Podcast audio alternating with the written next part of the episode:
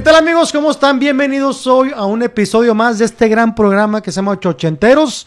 Y sin tanto preámbulo, como siempre, quiero presentar a mi hermano, mi mejor amigo, el señor Macario Brujo. Macario, ¿cómo estás? Señor Sergio Mejorado, como siempre es un gusto estar en este camino, en este eh, remembranza de esa década tan conflictiva pero tan hermosa que fueron los ochentas, mi carnal. Así es, eh, bienvenido Macario, bienvenidos a todos los que ya son parte de este canal. Ya llegamos a 45 mil y gracias señores por hacer eh, que este canal esté subiendo nada más gracias a ustedes, gracias a Macario Brujo, gracias a Rodolfo Base, que es nuestro productor, y también gracias a Daniela Treco y a todos nuestros entrevistados, que han sido más de 15 entrevistas, muy agradecidos a todos ellos que han sido parte de este contenido para llegar a 45 mil, y pues el proyecto iba, este, estamos con mucho gusto, eh, pues trabajando para y por ustedes, y el día de hoy tenemos un programa preparado, ya ve que este programa se ha movido tanto que ya hacemos lo que nos gusta, nos cansamos de todo el movimiento sociopolítico de los ochentas que estaba, estuvo muy raro y vamos a tomarlo como que son programas especiales y el día de hoy vamos a hablar de la influencia que tuvo la música clásica, que es desde más o menos ya la música como armonía, data de más o menos de 1600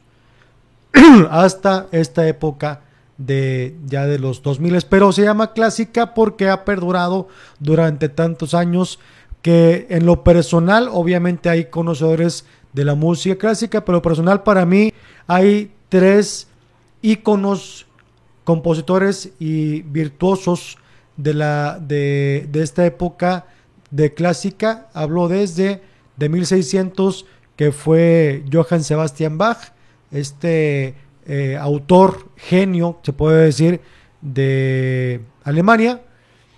Y luego Mozart, que es del clasicismo o de la música clásica o del periodo clásico.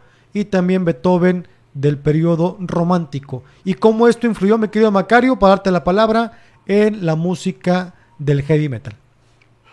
Yo quisiera platicarle un poco a la raza que nos está siguiendo en Chochenteros que con el señor Sergio Mejorado me aviento unas pláticas muy sabrosas, porque él, aparte de que es un gran ejecutante en el instrumento, en la guitarra, en el piano, canta, estudia música y es algo que le respeto porque ahí donde ven a mi camarada, este cabrón se levanta en las mañanas y se levanta muy de madrugada para ir a estudiar música. Está sacando, voy a traer la carrera de odontología, tiene una carrera como comediante y está sacando una carrera como músico también, porque pues finalmente el señor Sergio Mejorado, creo que es un cabrón muy guerrero, muy luchón.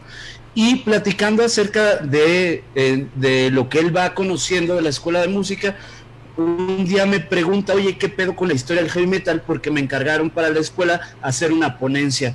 Dije, no, está bien interesante tu escuela. Y un día me invitó a su escuela, me metí en una de sus clases y nos estaban explicando unas cosas de las escalas súper chingonas. Estuvo bien bonito. Y en una comida le preguntaba yo a Chequito, porque esta es una duda que siempre me ha intrigado mal pedo. Yo he escuchado de mucho conocedor de la música que los clásicos fueron todo, que a partir de los clásicos no se hizo ni madres para pronto, ¿no? Y pues yo la neta no soy muy fan de la música clásica, ni siquiera me gusta la música clásica.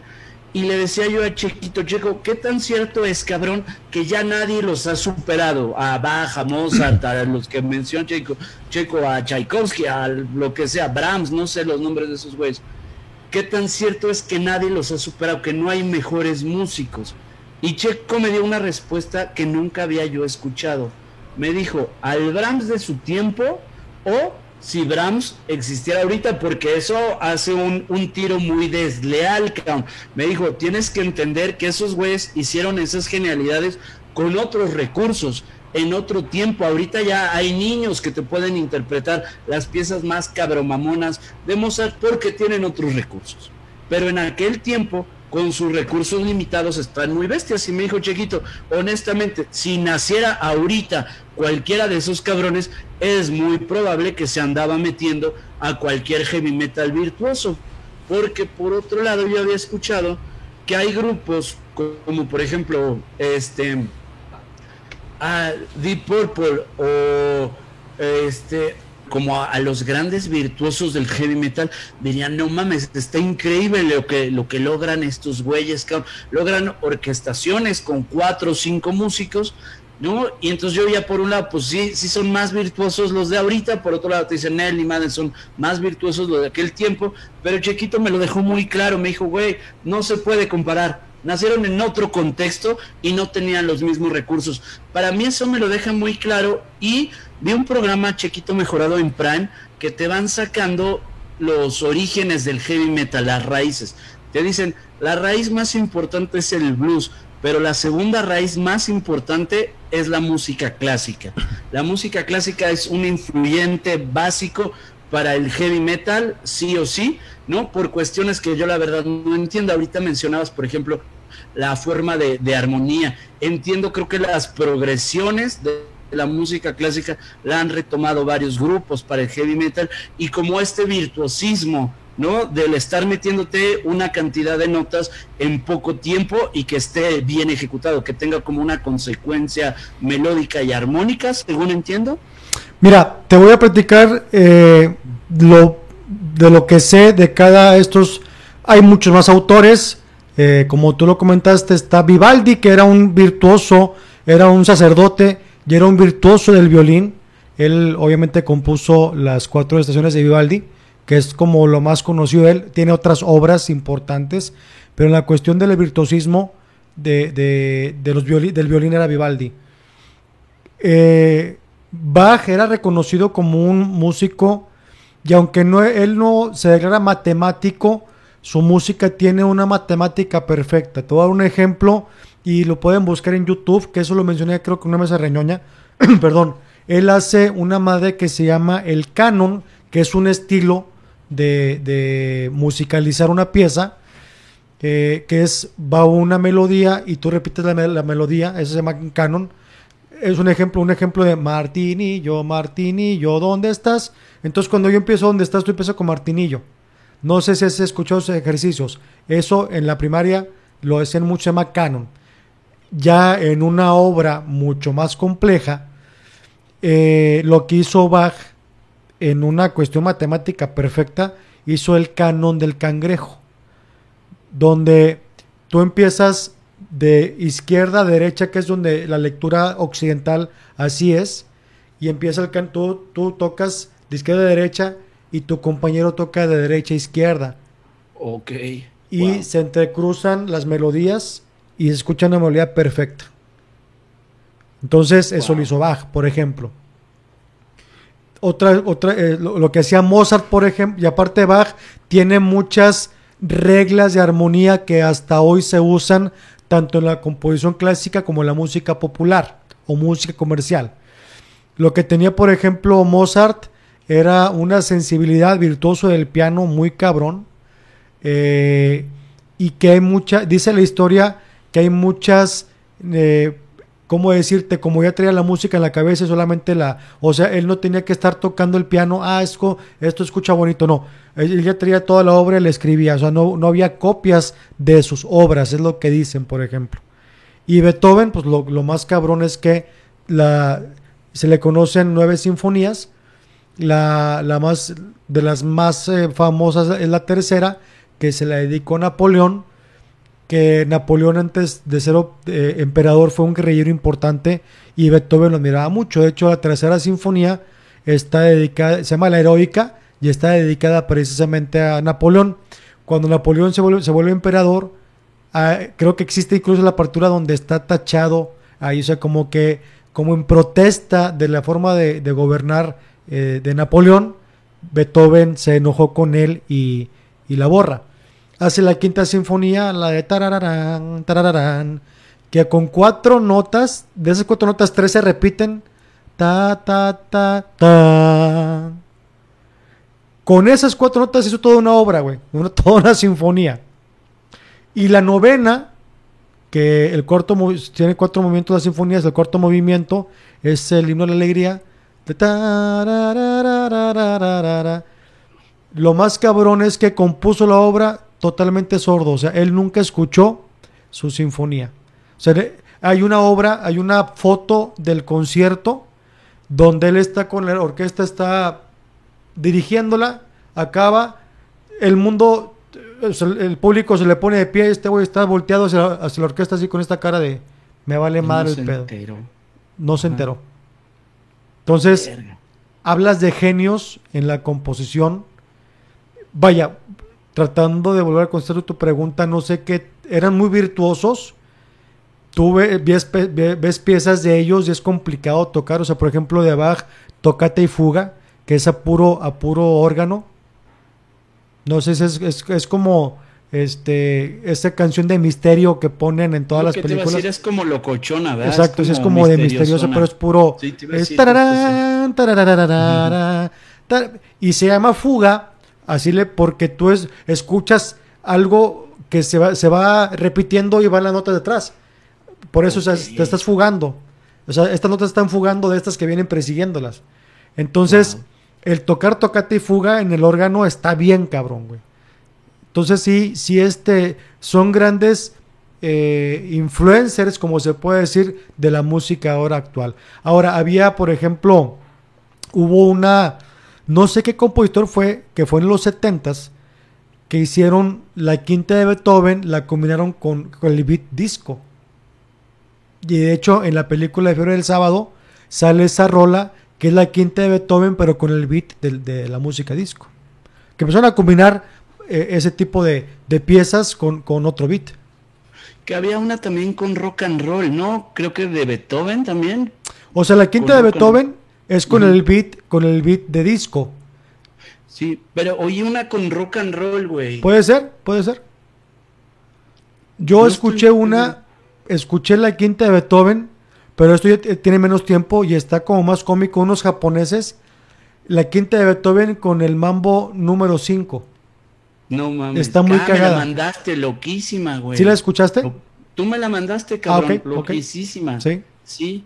Oye, mi querido Sergio Mejorado, el programa pasado hablábamos del, del glam metal, que es el, el metal de los chicos guapos y bonitos, que no es muy virtuoso porque no se requería que fueran tan virtuosos. Pero en los mismos ochentas se dan movimientos de heavy metal donde se busca que los músicos luzcan por su virtuosismo. Tienes guitarristas como el estilo de Ingrid Malmsteen, del Joe Satriani, cabrón, y ya está toda la escena ahí dando tumbos en Los Ángeles del thrash metal, donde hay gente muy virtuosa, tú lo mencionabas el programa pasado, Metallica, que tienen un putero de influencias de la música clásica. Me viaja un chingo con lo que ahorita estás hablando, que la genialidad aparte de, de la situación matemática y, la perfección eh, del virtuosismo, es que te muevan emociones, que la música clásica, sin que tú estés oyendo una letra, sin que sepas de qué chingados va la rola, te va moviendo el, tu mundo emocional hacia donde el autor quiere que se mueva. Y hay varias rolas instrumentales dentro del mundo de metal que te mueven, este, te dan espectros de emociones muy interesantes. Sepultura tiene unas instrumentales que son como muy de batalla, como de enojo. Metallica, fíjate, tiene unas instrumentales que son oscuras pero tranquilas. Sale del mundo del heavy metal. Por ejemplo, tiene una que se llama The Call of Cthulhu, que dedicada al monstruo de Cthulhu de H.P. Lovecraft. Es, tiene matices muy oscuros, pero no es tan metalerosa. Cae un poco como entre baladas y le pega mucho hacia la música clásica. cabrón. Creo que esta tendencia de los clásicos, decir, a partir de, la música, yo voy a tocar tus fibras emocionales, ¿no? que ahora se estudia muy cabrón, ahora hay, hay, mucha forma de decirte con qué timbres, con qué frecuencias, a qué partes, porque lo estudian incluso hasta qué partes del cerebro le voy a llegar, ¿no? Y por otro lado te decían, es que por ejemplo, escuchar a Mozart y la chinga tiene un rollo que te ayuda como para hacer un cierto ejercicio mental, ¿no? Eh, escuchar a Mozart le ayuda ahí a, a, a, tus neuroncitas a estarse conectando de unas maneras más ágiles por el tipo de construcción que trae ese güey. Fíjate que estaba leyendo, y antes de continuar con la música clásica, que el thrash metal, y quería preguntarte si era cierto, empieza, o sea, es como muy ochentas, porque ahí es donde está el virtuosismo de los guitarristas, el doble bombo, que está en a doble tempo, uh -huh. y pero inicia por ahí de los 70s, para ser exactos, en 1974 con el grupo Queen, es donde la primera vez se escucha como un thrash metal. O sea, que Queen no era, obviamente no eran metaleros, pero escogieron esta canción que se llama Stone Cold Crazy. Esta canción de Queen que sí se escucha como muy, muy trash metal, donde Brian, eh, me fue, eh, Brian, ¿cómo se llama el guitarrista de Queen? Eh, Brian, ah, se me fue. Ah, Freddie Mercury. Brian May, Brian, Brian May, Brian May. Sí. este, toca virtuoso con la guitarra y sí trae, trae la batería como un pedo así de, de, de trash, ¿verdad? De hecho, hay un cover de Metallica de Stone Cold Crazy. Ok. ok. Ajá, entonces yo me imagino que sí fue fundamental. ¿Sabes qué pasaba, cabrón? Que ya había varios grupos de heavy metal que tocaban ñerón, pero en la oscuridad, güey. Para finales de los setentas en Europa ya había varios, cabrón. En Estados Unidos también ya empezaban como los grupos más ñeronzonos, ¿no? Entonces, no sé si Queen por ahí llegó de repente a irse a un concierto que dijo, ah, mira, estos locochones traen rollo, porque sí, ya sonaba, pero muy en el underground, cabrón. De hecho, ahí te va, checo. Metallica, güey, era un grupo súper underground y se hizo famoso por los cassettes, por la madre de grabar de cassette a cassette. Metallica se aprovechó ahí, había raza que grababa de cassette a cassette y te regalaban y te decían, tienes que escuchar este puto grupo, ¿no? Entonces te, te daban así un Sony grabado, Metallica ya escrito con pluma y así es como, como despegó al estrellato, güey. Pero Ahora- estaban muy en el under, güey. Una Ajá. pregunta, Macario, tú que eres, y lo digo de la manera más seria, eres muy culto en esto. ¿Qué diferencia tú ves de, o sea, el heavy metal es como el, eh, quiero entender como el papá de los pollitos, o el papá del estilo, o del género este.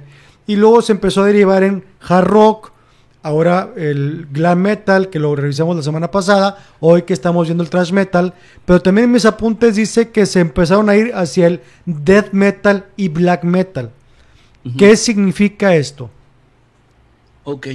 Este, nomás uno tantitito antes. El que le dio el, el- el- la música ya así como tal, cuajada, con la batería hecha la chingada y los riffs de guitarra, que es como un pedo de, de caballos galopando, fue Iron Maiden. ¿No? Iron Maiden lo dan como ahí se consolida ya. to- ¿Me todo puedes poner en contexto quiénes son Iron Maiden para la gente joven? ¿Dón- ¿De dónde se formaron? Si son eh, gringos o si son eh, ingleses o por favor nos puedes poner en contexto. Sí, es un grupo inglés, Count, que según yo sale a finales de los 70 cuando todavía está la influencia del punk muy fuerte. De hecho, los primeros toquines de Iron Maiden sonaban más a punk que a heavy metal. Eh, es un grupo que traía mucha imaginería de calacas y chamucos, pantalones de piel, etcétera, ¿no? Todo el pedo de los pantalones de piel y demás lo empiezan a usar los Sex Pistols y de ahí lo retoman mucho dos grupos, Iron Maiden y Judas Priest. Judas Priest es así, el que ya sale vestido de todo piel y picos y la chica, dando ya, así se viste el heavy metal, que tiene una razón de ser muy interesante. El vocal de Judas Priest es homosexual, entonces era un cabrón que iba a las tiendas de homosexuales, masoquistas, de los antros, leather, pues, de la vestimenta leather. Ese güey retomó como salía a, sus, a su fiesta del bar de la zona rosa y dijo: Este va a ser mi imaginería para el heavy metal. O sea, además para, para saber, por ejemplo, yo me acuerdo de BS People que el estereotipo del, del homosexual, Ajá. sin ser, va- vaya, el homosexual, sin ser homosexual, o porque en aquel tiempo había- estaba muy reprimido el pedo, pero era, Simón. era aquellos cuates con chaleco de piel, lentes y gorra, ese era un estereotipo. Este cuate, el cantante de Judas Priest, ¿cuál era su estereotipo? ¿Me lo puedes describir? ¿Te acuerdas que de los Village People había uno que se vestía de indio, Sí. otro que se vestía de bombero y otro que se vestía gorrita de piel, chamarra de piel? Ok, ¿De sí, sí, sí. People? Sí. A ese güey. Haz de Ya. cuenta que ese nada más le ponía una playera con una calaca y ya. Todo lo demás mantenía el mismo estilacho. Ok, ok, ok. Ok, Tal cual, cabrón. ok. Sí, que, que era como muy el eversote, ¿no? Y este Iron Maiden consolida una música que es muy virtuosa y que hablando de la música clásica, Iron Maiden siempre te han dicho sus influencias es la música clásica, su composición, sus progresiones, etcétera. Esos güeyes sí dicen la música clásica es la que nos hizo, cabrón, porque son muy virtuosos. Iron Maiden es un heavy metal muy bien tocado, muy rápido, pero muy armónico, muy melódico, no suena rasposo. La voz del vocalista es muy melodiosa, cabrón, cae como en agudos, pero no, no tiene estas distorsiones ya fuertes de lo que dices tú, por ejemplo, del death metal y del black metal, que según yo ahí te va, del death metal no me sé muy bien la historia, pero creo que es como la parte de, del gabacho, como del metal gringo, que sale justo del trash metal, que se vaya a la, a la despedorrez, porque todavía el trash sigue sonando muy melódico. Y según yo, el primer death metal dijeron, ya qué melodías ni qué armonía, ya que suena cagada, que suena a, a ruido, a despedorre, a velocidades inauditas. Había una frase para el heavy metal, no me acuerdo si la puso Twisted Sister o quién, decían, si tú vas a sacar una banda, tienes que tener en mente louder, faster y harder. Tienes que sonar más recio que el que te antecede, más rápido y más, más este. Estridente o ruidoso. Estridentoso, exactamente. Tal cual, cabrón. Y entonces con el death metal se fueron a la ñonga, así de ya vamos a sonar a lo más puto estridentoso que pueda ser. Con aquellas voces de así más o menos. Así. Y según yo no me hagas mucho caso, pero la transición creo que es sepultura, cabrón. Había un grupo que se llamaba Death, que Death son de los ochentas, pero curiosamente Death no toca death metal, pero le va dando mucho rollo hacia el death metal, cabrón. Y eran las letras ya puro de, de violando cuerpos lacerados y, ¿sabes? Así de, de, mutilando cadáveres y luego nos los cogemos. Ya eran las letras así de, de películas de, de rebane gore. Y el black metal tiene que ver mucho más con la filosofía vikinga en Europa, cabrón. Empieza a haber un primer movimientillo de black metal con grupos que se llamaban Bathory. Bathory es un grupo bien raro, chico. Es un grupo de metal, cabrón, pero con mucho rollo ahí de historias de vikingos y demás. Pero suena bien bonito. No te sé explicar qué chingados hace Bathory, porque suena denso, pero denso precioso, cabrón. A mí se me hace Bathory el gran grupo de heavy metal ñero, así de, de los grupos que suenan ya más atascados. Bathory suena muy bonito. Y pues había unos loquitos, cabrón, en Noruega, me parece, que hicieron la black metal mafia, que eran unos morritos que se juntaban, sacaron un sonido muy particular en la guitarra y que se fueron riquis, que esos güeyes sí decían, este, es muy de putos estar diciendo que eres sataniquito y la chingada. Esos dijeron, vamos a ser satánicos y se pusieron a quemar iglesias y se pusieron a asesinar gente y la chingada. Y pues dos de ellos terminaron muertos, el otro terminó en la cárcel y el otro terminó normal, ahí tocaba la guitarra como en un grupo que, que no ha logrado levantar. Pero hacían cosas bien riquis, güey. Por ejemplo, tenían un vocalista bien suicida y este, el grupo se llama Mayhem Count. El vocalista de Mayhem traía un rollo con la muerte, entonces de cuenta que se ponía animales muertos para oler a muerto. Y se acaba suicidando, se da un escopetazo en la choma. Llega el guitarrista a visitarlo, oye, ¿qué pedo? Lo ve suicidado, se sale, se compra una cámara portátil desechable, saca unas fotos y dice, ahí está la portada del nuevo disco, muchachos de su amigo recién volado la cabeza. Ese grupo se llama Make, Make Mayhem. Y desapareció, digo, obviamente por lo que platicas, desapareció en, poco tiempo. Ahí están, güey. Mayhem siguen tocando, nada más que pues tuvieron una historia bien rara. Este, Mayhem es el black metal, así, el, el, el, black metal que ya todos conocemos con voz de bruja y con guitarras espantosas. De hecho, te sacan que esos güeyes cuando grababan le pedían al de estudio, tráeme un pinche amplificador que traiga la bocina volada, este, tráeme puro cable hecho mierda, que suene culero, que suene horrible la puta grabación. Ya. Y, eso es como llevarte, perdón que te interrumpa. No, no, no, dime. Pero eso es como el que lo escucha te lleva a un lugar de mucho miedo. Algunas sí, muy Sí, ¿verdad? Y, y, quiero entender nomás, eh, es que yo siempre black metal siempre lo asociaba con pura eh, música estridente, pero también con letras adorando al diablo. ¿Sí estoy bien? Más o, menos. ¿O no todas? La música sí es estridente, lo que pasa es que los primeros no adoraban al diablo, el diablo les valía madres, adoraban a las deidades vikingas. Ok, que no es lo mismo, ok. No, no, los primeritos su rollo eran los vikingos, pero como quemaban iglesias, ¿no? Y pues sí tienen referencias a Satanás y ondas así, pero su mero pedo más que hacia Satanás era hacia los vikingos. Mira, eran morros que no sabían ni qué vergas, la neta, porque también trae mucho rollo de Tolkien, por ejemplo. Según ellos, Tolkien adoraba a las deidades vikingas. ¿Va? Entonces metían hay uno de esos güeyes que se puso a aprender el idioma de los orcos, de la, del Señor de los Anillos, y escribe rolas en idioma de los orcos, porque él decía es que Tolkien era de los nuestros, era vikingo, y Tolkien era bien católico. Entonces, pues más bien eran morros que no sabían ni qué chingados estaban haciendo.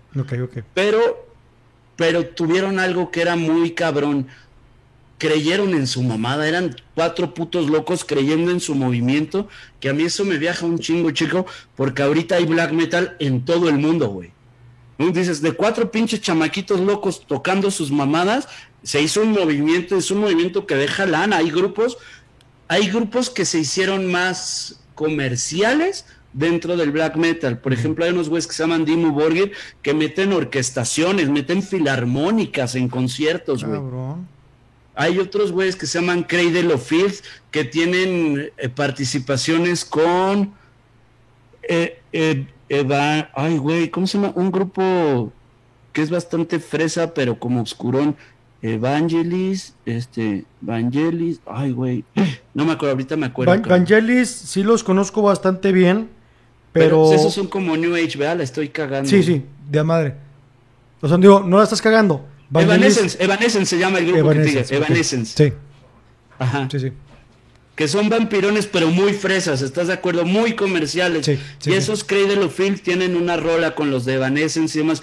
Y entonces ya hay muy comerciales dentro del black metal que sí te llegan ya a llenar lugares grandes, cabrón. Con, con, con música, voy a decirlo así, menos ofensiva.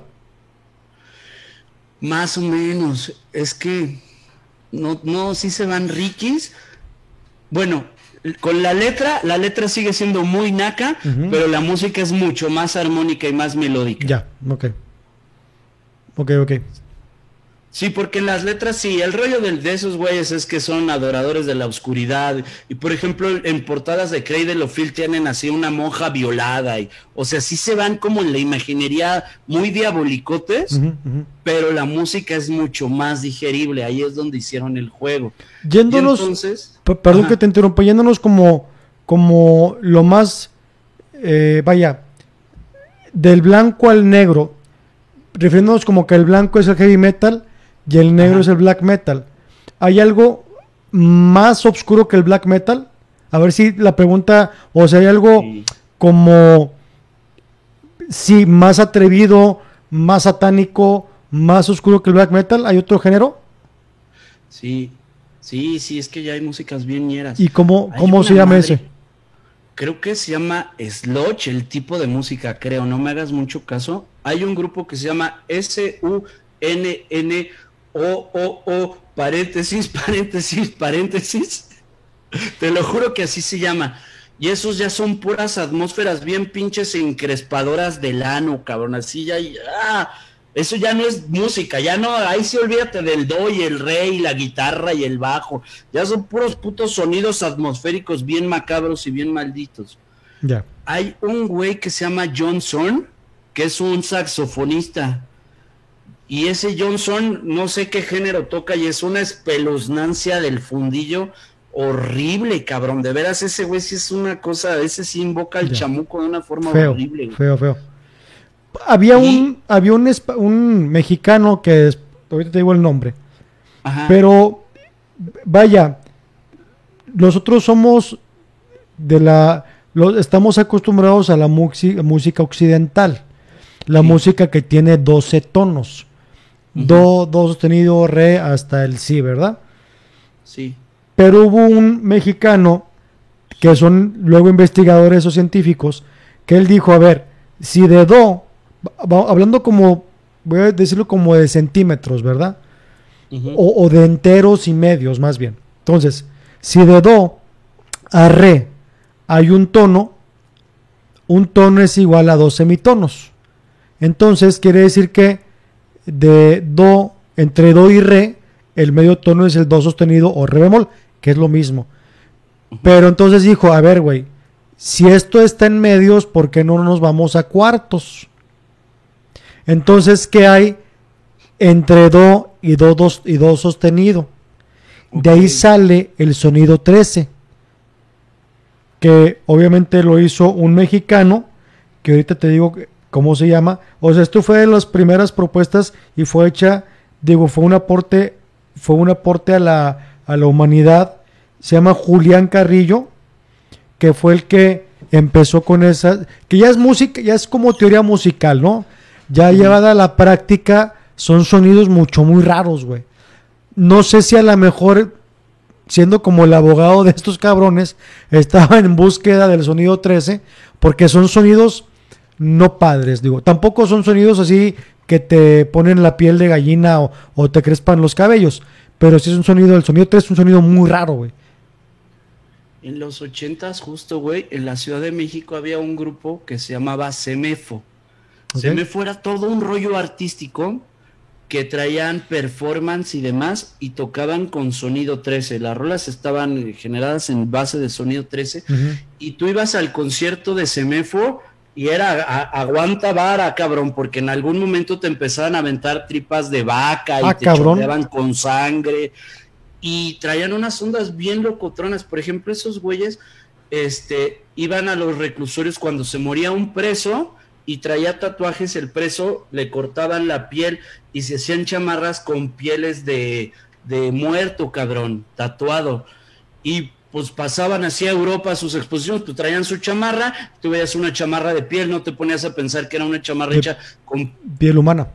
De piel humana y te cuentan esos güeyes, cabrón, que la, tira les daba el, pitazo de, oye, acaba de ver este pedo, está aquí un muerto, le echaban. Entonces esos güeyes llegaban y sacaban fotos y grababan videos del muerto y la sangre y la chingada.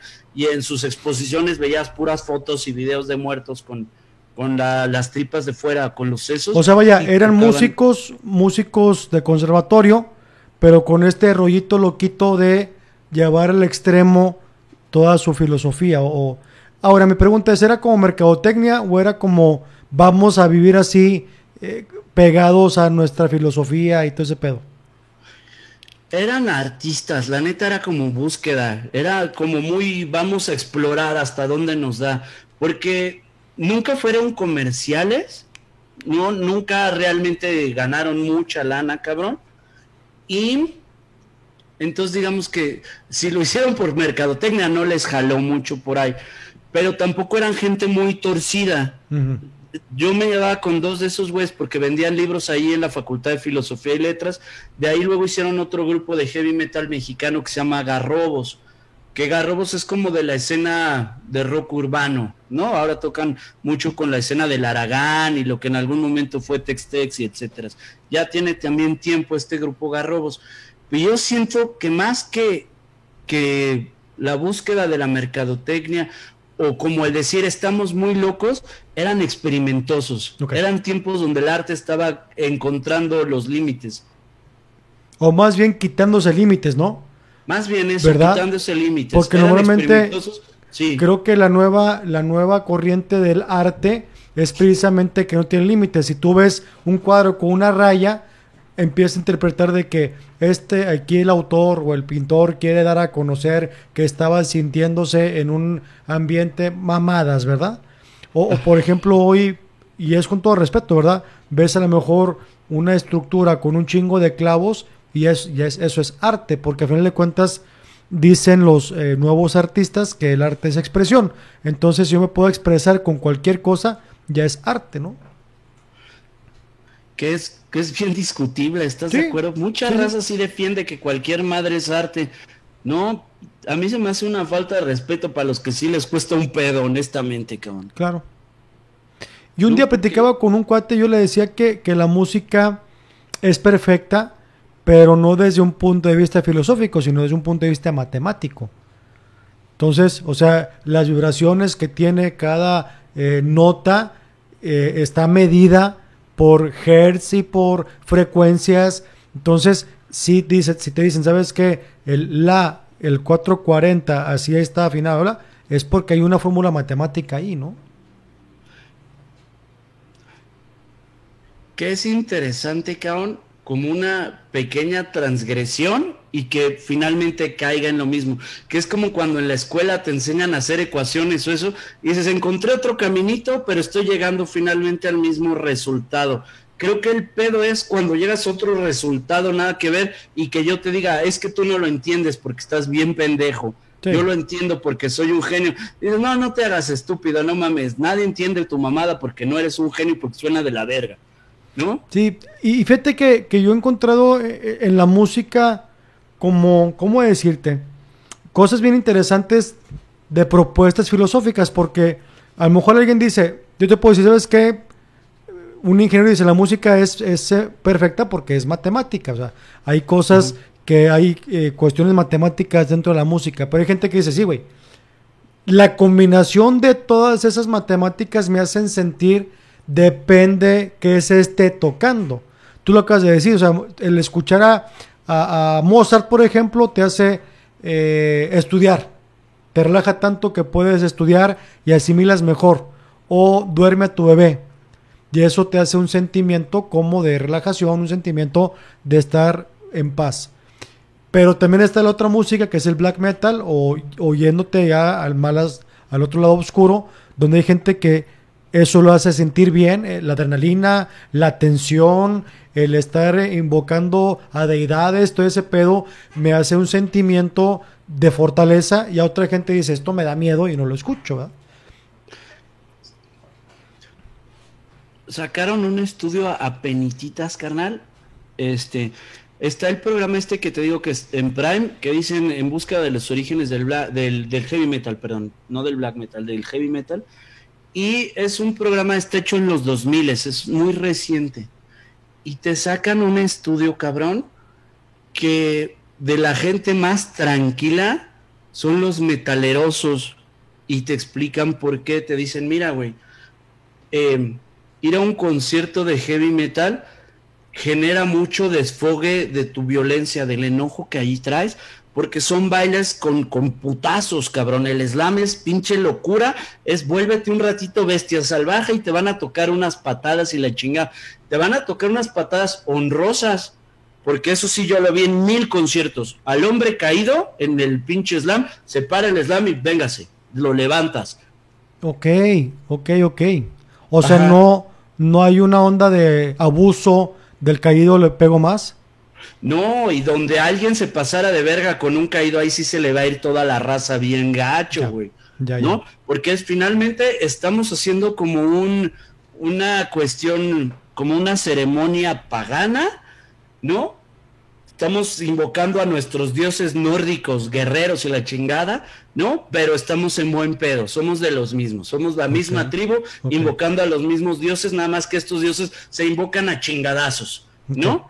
Entonces estamos haciendo una danza donde hay putazos, pero es una danza. Y te saca un chingo de desfogue.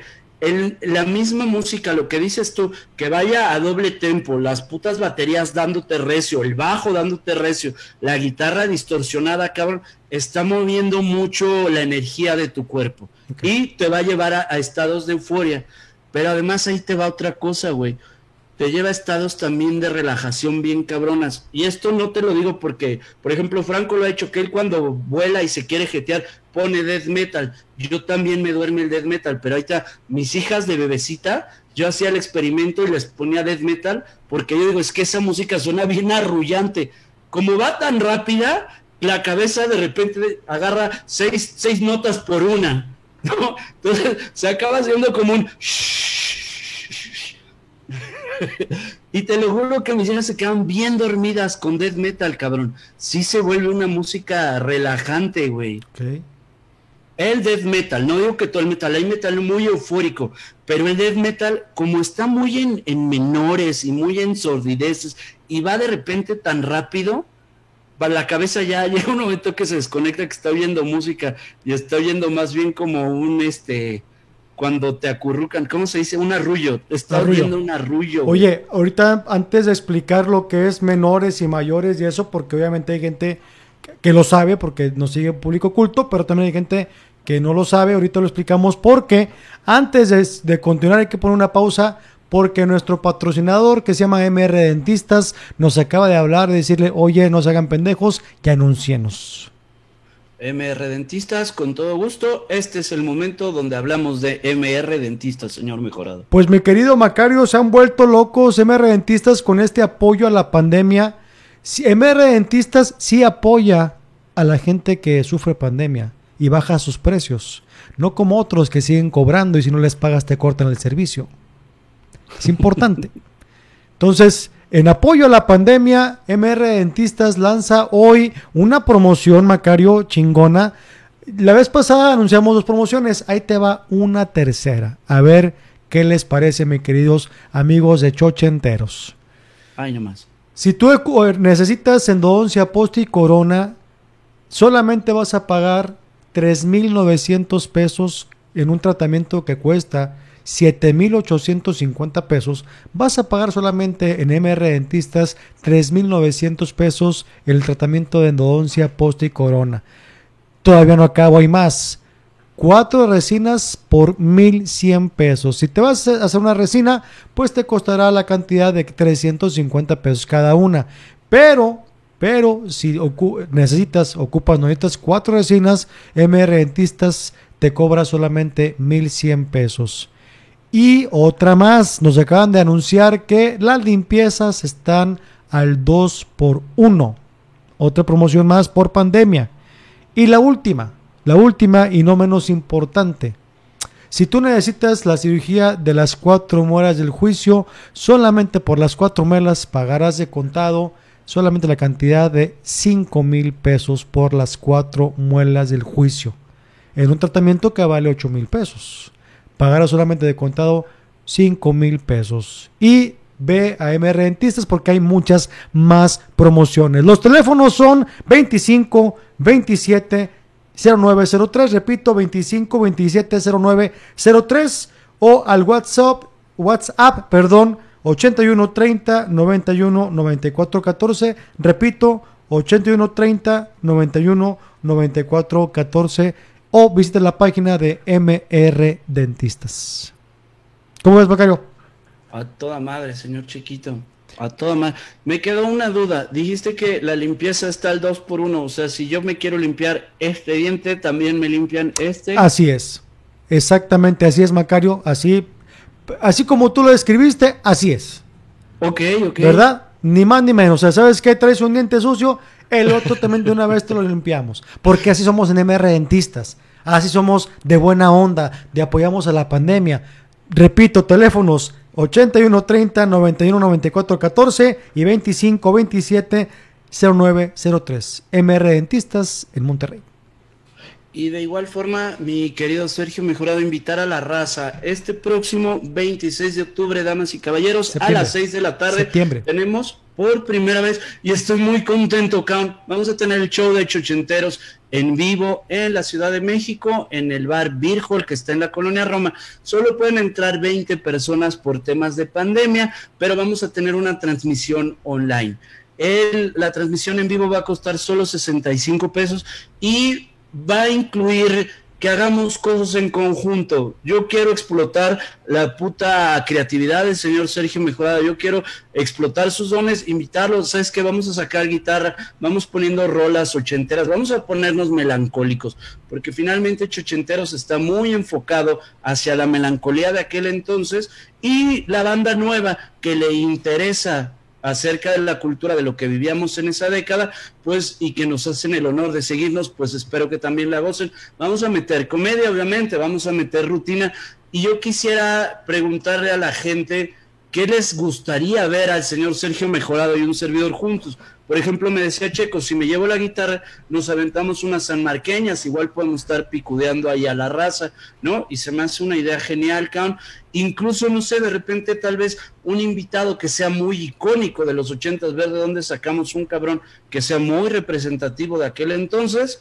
Y, por ejemplo, estábamos viendo, mi querido Checo, espero que nos consigan la entrevista con Pistachón Zigzag. Si nos la consiguen, estaría de poca madre aguantarla para, para el evento en vivo, güey. Nada más para, para confirmar, Macario, es 26 de septiembre. Es como dijiste octubre, pero es 26 de Pendejo, septiembre. Dije octubre. Sí, o sea, eh, hoy estamos, hoy Perdón, estamos, se- según, a ver, hoy es Es domingo en septiembre. Sí. o es jueves, ¿qué día estamos hoy? Hoy es, hoy es, Hoy es jueves. hoy es domingo.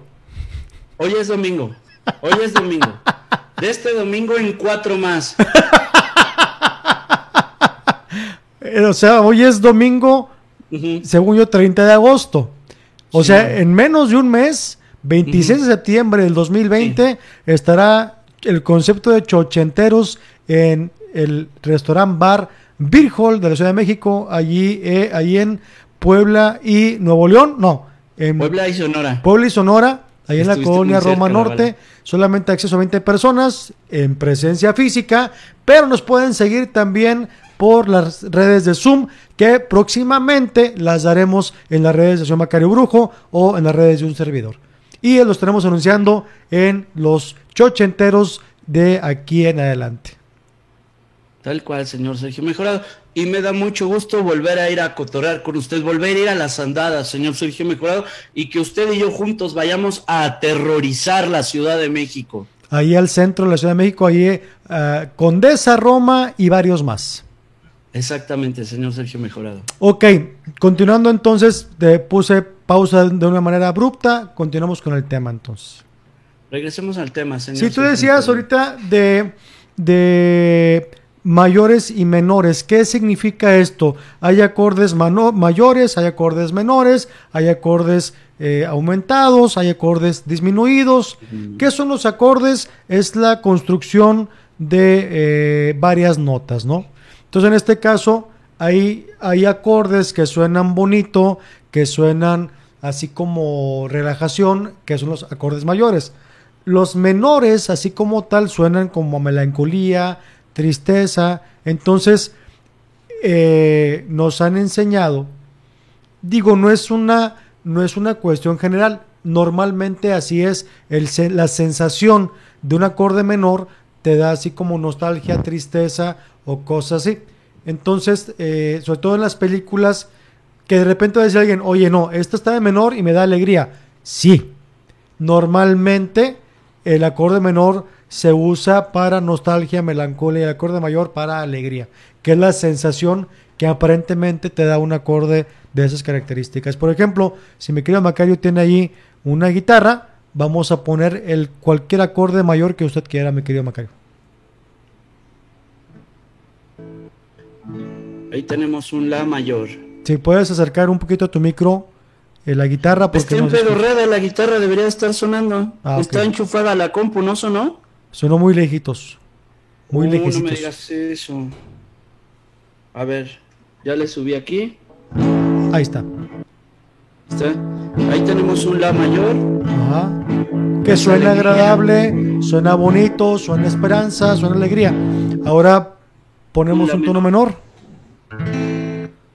Ahí suena como. Es. Y, ay, me duele todo. Cómo me duele todo. Me duele este dolor. Me duele que me duela este dolor. Ay, me duele más. Me está cargando la ñonga. La ñonga me duele cada vez más.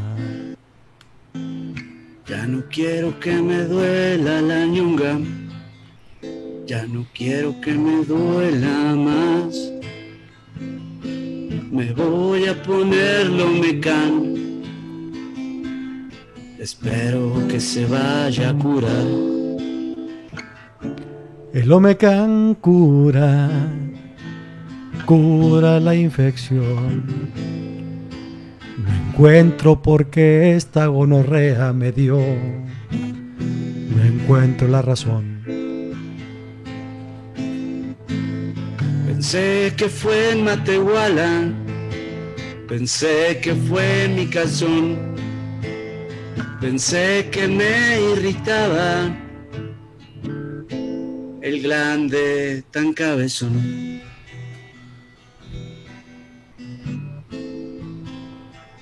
Sigue doliendo la riata. Me duele. No sé qué me pasa. No sé si fue en el barrio. No sé si fue mi vieja o la mamá de Macario.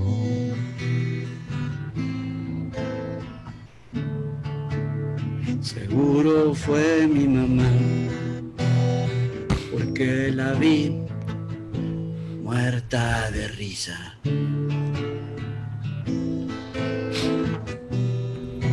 Todo esto y más usted verá 26 de septiembre en Brijol.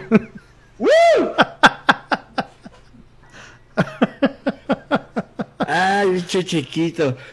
Tal vez no lo crean, pero eso fue completa y absolutamente improvisado. Así es. Porque esa capacidad tenemos, hermano. Cuando ya uno es muy creativo, ¿no te has dado cuenta cuando dices, ya me volví bien chingón, güey? Sí. No me he dado cuenta todavía, pero espero un día levantarme y decir, ¿sabes qué? Ya soy chingón. Macario, para hacer el tema de, de este, o, o, vaya, no sé si quedó algo en el tintero. Si quieres, eh, damos un resumen o si quieres agregar algún comentario más, con mucho gusto es tu programa. ¿Qué más, Macario? Yo quiero, como comentario final, es esto. De honestidad, yo creo que sobre el heavy metal hay un chingo de ignorancia, honestamente, cabrón. Que es como, es puro ruido.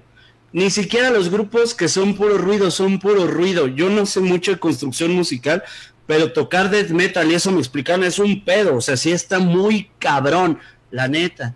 ¿No? Entonces creo que sí hay, fíjate, por ejemplo, con Jessica, que es mi esposa que viene de, de, ser muy fresa, me decía, yo siempre vi que el heavy metal era puro ruido y pura mierda, y de repente le pongo rolas que me dice, no mames, qué bonito está eso, ¿qué es? Le digo, heavy metal, uh -huh, ¿no? Uh -huh. Hay un cover de Mecano, cabrón, dijo de la luna, no me acuerdo quién lo toca, que está bestial, así. Hay pinches cantantes de metal que tocan ópera, mi checo, que hay guitarristas muy virtuosos, te meten muchas construcciones de música clásica y demás. Hay grupos, por ejemplo, como Therion, güey, que tiene unas construcciones musicales con mucha orquesta y mucha ópera y, y, rollos incluso como hasta de metafísica. Y hay grupos que, que, hablan de espiritualidades muy bonitas, incluso hay heavy metal cristiano, hay grupos de comedia de heavy metal, hay un grupo que se llama Striper, todas las letras son comedia, pero es un heavy metal muy bien tocado. Creo yo que sí está encasillado en un lugar que no le corresponde. El heavy metal honestamente no es ruido, es, es muy música honestamente, tan es muy música que regreso, las influencias de esos güeyes eran los grandes, cabrón. O sea, los grandes clásicos, estos güeyes los honran y dicen como, como chingones aquellos güeyes, no dicen como, ah, qué culero los que tocaban música, porque nosotros solo tocamos ruido y eruptos y pedos. No, honestamente no, sí ponen como a los grandes y dicen, es lo que, es la versión de cómo podemos honrar el virtuosismo de aquellos cabrones.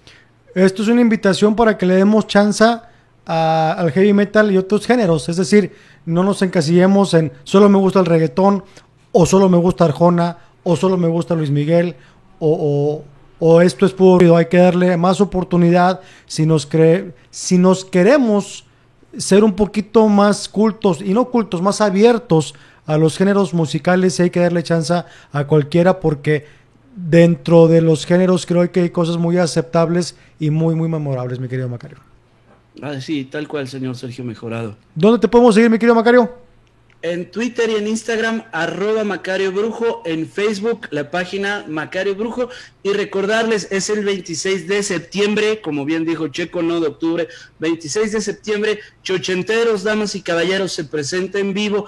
De honestidad, yo quiero hablarles muy del corazón, güey.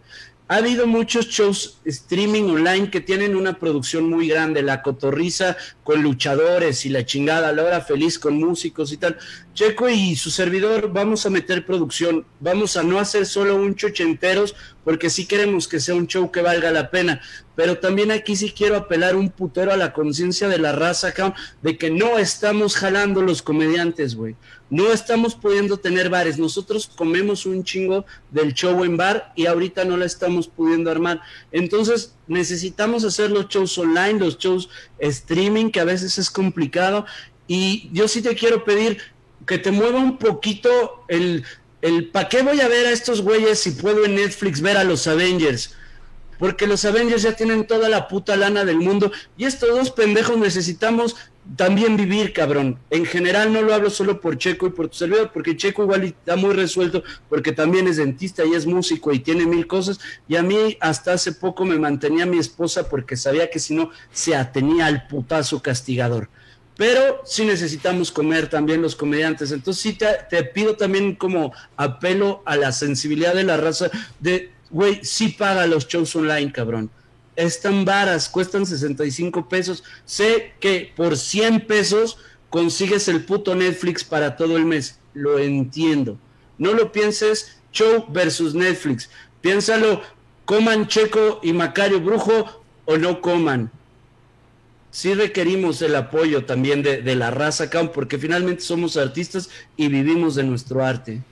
Velo, velo como una donación al arte y hablando en serio, velo como una ayuda para, y obviamente no para nosotros, porque sí, afortunadamente lo hacemos por gusto y si nos llevamos un dinerito, qué padre.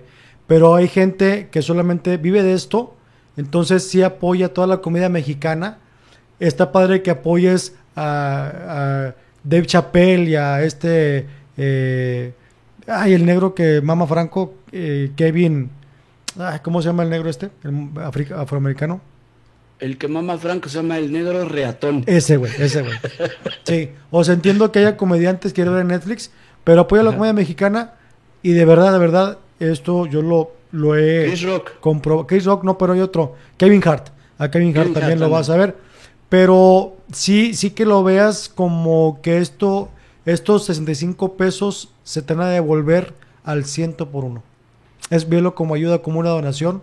Y si quieres no veas este show, pero los demás shows que estén eh, con mucho esfuerzo presentándose para que tú lo veas, los 65 pesos te lo gastas en cigarros.